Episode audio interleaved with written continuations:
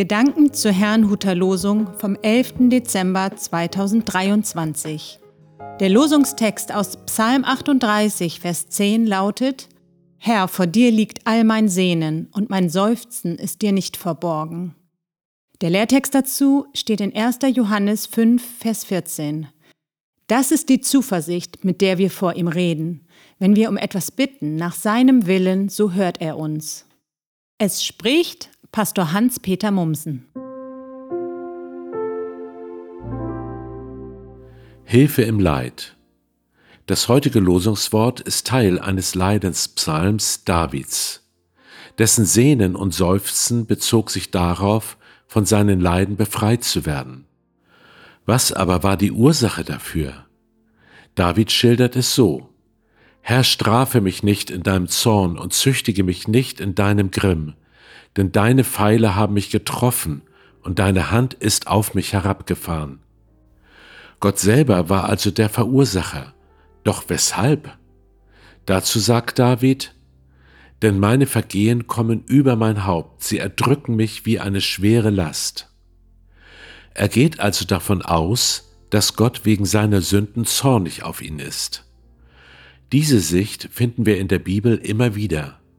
Manchen erscheint das fremd, andere erinnert es unangenehm an Worte wie diese. Du bist an deinem Unglück selber schuld. Bestimmt hast du dich gegen Gott versündigt, sonst hätte er es nicht zugelassen. Doch stimmt das eigentlich? Ist Unglück nur eine Folge von persönlicher Sünde? Nun, erstens gibt es auch ganz andere Gründe, weshalb Leid in unser Leben kommen kann. Und selbst wenn es stimmen würde, haben wir in Jesus Christus einen ganz anderen Stand. Unsere Schuld zu erkennen und einzugestehen, das ist gut.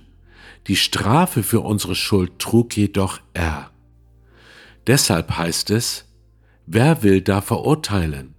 Christus Jesus ist es, der gestorben, ja mehr noch, der auferweckt worden ist, er sitzt zur Rechten Gottes, er tritt für uns ein. Nachzulesen in Römer 8, Vers 34. Wir leben geradezu von der Gnade Gottes, die uns in Christus garantiert ist. Deshalb können wir in jeder Lebenslage voller Zuversicht zu Gott beten und ihm unsere Bitten bringen. Natürlich sollen wir nach seinem Willen beten, also zum Beispiel nicht zum Schaden anderer. Doch wenn es darum geht, dass wir Gott um Hilfe für uns oder andere anflehen und Dinge nicht einfordern, sondern auf seine Gnade vertrauen, dürfen wir davon ausgehen, dass er unsere Gebete erhört, selbst dann, wenn wir nicht frei von Schuld sind.